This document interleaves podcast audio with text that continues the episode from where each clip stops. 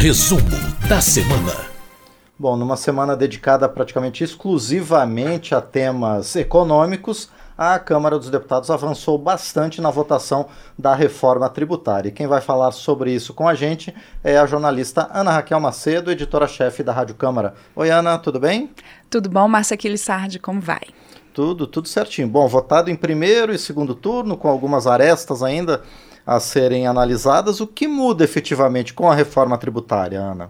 Pois é, Márcio. Bom, a reforma tributária é uma discussão que vem no Congresso pelo menos uns 30 anos que se fala em votar uma reforma tributária. E aí agora realmente houve ali uma negociação, uma ampla é, é, é discussão e debate, como você mesmo colocou, Márcio, ao longo da semana, um tema praticamente único no plenário da Câmara, e aí vem a votação da reforma tributária. E o que, que muda? Muda a lógica na cobrança de impostos, tanto em nível nível federal, como também pelos estados e pelos municípios. Primeira questão é que você extingue, por exemplo, PIS e COFINS, que são contribuições, são tributos federais, para a criação de uma contribuição sobre bens e serviços. E você também acaba com o ICMS, que é estadual, e o ISS, que é municipal, e cria ali um imposto único, que é o IBS, que é um imposto sobre bens e serviços. Além então de você simplificar, quer dizer, eliminando alguns impostos e criando impostos únicos, tanto um ali na parte federal quanto o outro abrangendo a parte estadual e municipal com regras únicas, você também você cria um imposto seletivo federal para poder sobretaxar aqueles itens que uh, tenham que tragam prejuízos à saúde e ao meio ambiente, por exemplo, cigarro, é, bebidas alcoólicas, isso também poderia ser, então, por essa proposta aprovada, isso seria sobretaxado. E aí também você tem uma grande novidade na forma de cobrança dos tributos no Brasil, pela proposta da reforma tributária, que você sai da cobrança na origem, quer dizer, onde o bem ou o serviço é produzido, e vai para o destino, quer dizer, onde ele é consumido. E isso é uma mudança grande realmente, porque o, até nas discussões da reforma tributária, o relator, o deputado Aguinaldo Ribeiro, do PP da Paraíba, é, em conversas com a imprensa e mesmo nos seus discursos, nas suas explicações dadas em plenário, ele colocou que isso é uma mudança grande também para o consumidor, não que ele vá ter ali um aumento de imposto, porque a ideia da reforma tributária é que você não tem um aumento da carga tributária no país, mas o consumidor ele vai conseguir saber, e essa é a ideia, o que de fato ele está pagando de imposto, porque vai ser cobrado ali onde de fato ele está consumindo aquele bem, aquele serviço. Então vai ficar mais claro, mas a ideia é essa, ficar mais clara, mais transparente a cobrança de tributos no país. Márcio. Bom, isso vai começar a vigorar agora de imediato, Ana? Como é que vai ser? Não, pela proposta da reforma tributária, você tem um tempo de transição. E esse tempo é importante é, tanto para o contribuinte saber como é que isso vai se dar na prática, mas principalmente pelos entes federados, pelos estados, pelos municípios, pelo governo federal. Por quê? Você vai precisar sair desse sistema que existe hoje e, aos poucos, ir passando para essa cobrança unificada de tributos. Então, quer dizer, você tem na proposta um período de transição de sete anos, de 2026 até 2032. Então, no início, vai ser cobrada uma alíquota ali simbólica desses desses novos tributos, desses que unem, então, é, os tributos apenas para ver se está dando certo, como é que, né, fazendo testes dessa cobrança, tanto da CBS quanto do IBS, daquele imposto seletivo. E aí, aos poucos, ao longo desse período de transição, você tem, então, é, a possibilidade de, em 2033, aí sim, a cobrança da forma como está sendo proposta. CBS, IBS, imposto seletivo. E aí você tem também alíquotas, né, Márcio? Você Sim. tem uma questão que são alíquotas que serão definidas por lei complementar. Isso é importante. Essa proposta de reforma tributária que está sendo discutida no Congresso, que foi aprovada então pela Câmara, ela prevê é, o seguinte: as linhas gerais, as regras gerais de cobrança desses novos tributos, né, que vão substituir outros, mas as alíquotas elas ficam para uma, uma, um projeto de lei complementar. Né? Então, um novo ali regulamentando, porque é uma proposta que muda a Constituição, essa proposta que está sendo discutida. Então, a regulamentação dela viria depois por lei complementar. Mas as linhas gerais, como eu disse, já estão na, na proposta. Então, por exemplo, o relator Aguinaldo Ribeiro, depois de negociações e de é, dúvidas e questionamentos sobre se a cesta básica estaria isenta da cobrança desses tributos ou não, ele deixou claro que vai existir ali uma cesta básica nacional, quer dizer, com itens nacionais que estariam incluídos nessa cesta básica, que essa teria taxa zero, seria tributo zero, tanto de cobrança de é, IBS como também de CBS. Outros, tribu outros produtos, quer dizer, selecionados e que estão indicados também na proposta de reforma tributária, os produtos e serviços, teriam um desconto na alíquota do IBS e do CBS, um desconto de 60%, ou seja, eles teriam apenas 40% da alíquota. E que produtos e serviços seriam esses? Transporte urbano, eh, serviços de saúde, de educação, produtos de higiene eh, para saúde menstrual, como por exemplo absorventes, produtos voltados a pessoas com deficiência, a produtos culturais. Então, tem uma série de produtos e serviços listados já na proposta da reforma tributária que teriam, então, um desconto de alíquota. A proposta ela também prevê um mecanismo novo, uma novidade que é o chamado cashback, que é o seguinte: famílias de baixa renda teriam a devolução desse imposto pago, esse IBS e, o CB, e também a CBS.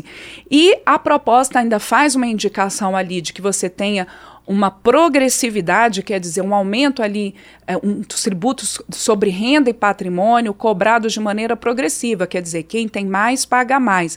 E ainda prevê a cobrança de IPVA sobre lanchas e jatinhos, quer dizer, que são veículos ali de uma classe ah, muito alta, né? Quem tem lancha e quem jatinho tem uma renda bastante alta e que hoje esses veículos não pagam IPVA, diferentemente de moto, de carro. Então, isso também já está indicado na proposta da reforma tributária aprovada pelos deputados. Bom, essa questão então de prazos, alíquotas, exceções, a distribuição dos tributos, tudo isso foi tema de muita negociação ao longo dessa semana. Quer dizer, começou antes, mas é, nessa semana se intensificou, né? E inclusive essa semana teve várias sugestões de prefeitos, mas também de governadores, não é, Ana? Isso mesmo, Márcio.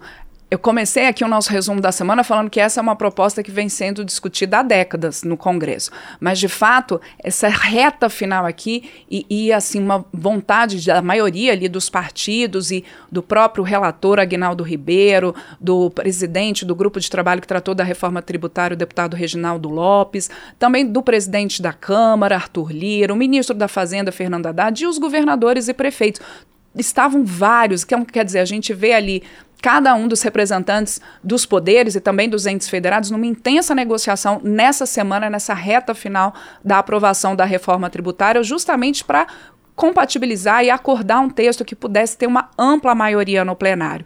E os governadores e prefeitos, eles estavam muito preocupados com a questão da distribuição desse novo imposto, o IBS, o Imposto sobre Bens e Serviços, que vai substituir o ICMS estadual e o ISS municipal. Eles estavam, por exemplo, os prefeitos de grandes capitais, os estados do norte, do nordeste, sudeste, preocupados. Como é que a gente vai fazer, né? Todo mundo ali preocupado. Como é que vai ser essa distribuição dos impostos na, quando eles começarem a ser cobrados de maneira conjunta e única no imposto só? E aí, o que se negociou e o relator acatou, a partir principalmente de uma sugestão do governador de São Paulo, Tarcísio Freitas, foi a criação, então, de um. O, Conselho Federativo sem a participação da União, já que esses são impostos ali, né, que afetam estados e municípios, então um conselho ali federativo com representantes da, uh, das cidades, né, dos, das prefeituras, dos prefeitos, representantes dos estados, com pesos ali diferentes, dependendo do tamanho da população, enfim, e também as questões ali de é, é, tamanho de riquezas produzidas, e, e aí se fez a construção de um texto para esse Conselho Federativo e aí se permitiu avançar nessa discussão. Estados também, Márcio, isso já estava pacificado que a Zona Franca de Manaus ela seria mantida e foi mantida na proposta da reforma tributária, mas estados, então, ali que são bastante afetados pela Zona Franca, principalmente o Amazonas, também colocando ali e, e apoiando né, para que fosse feita então a manutenção da Zona Franca.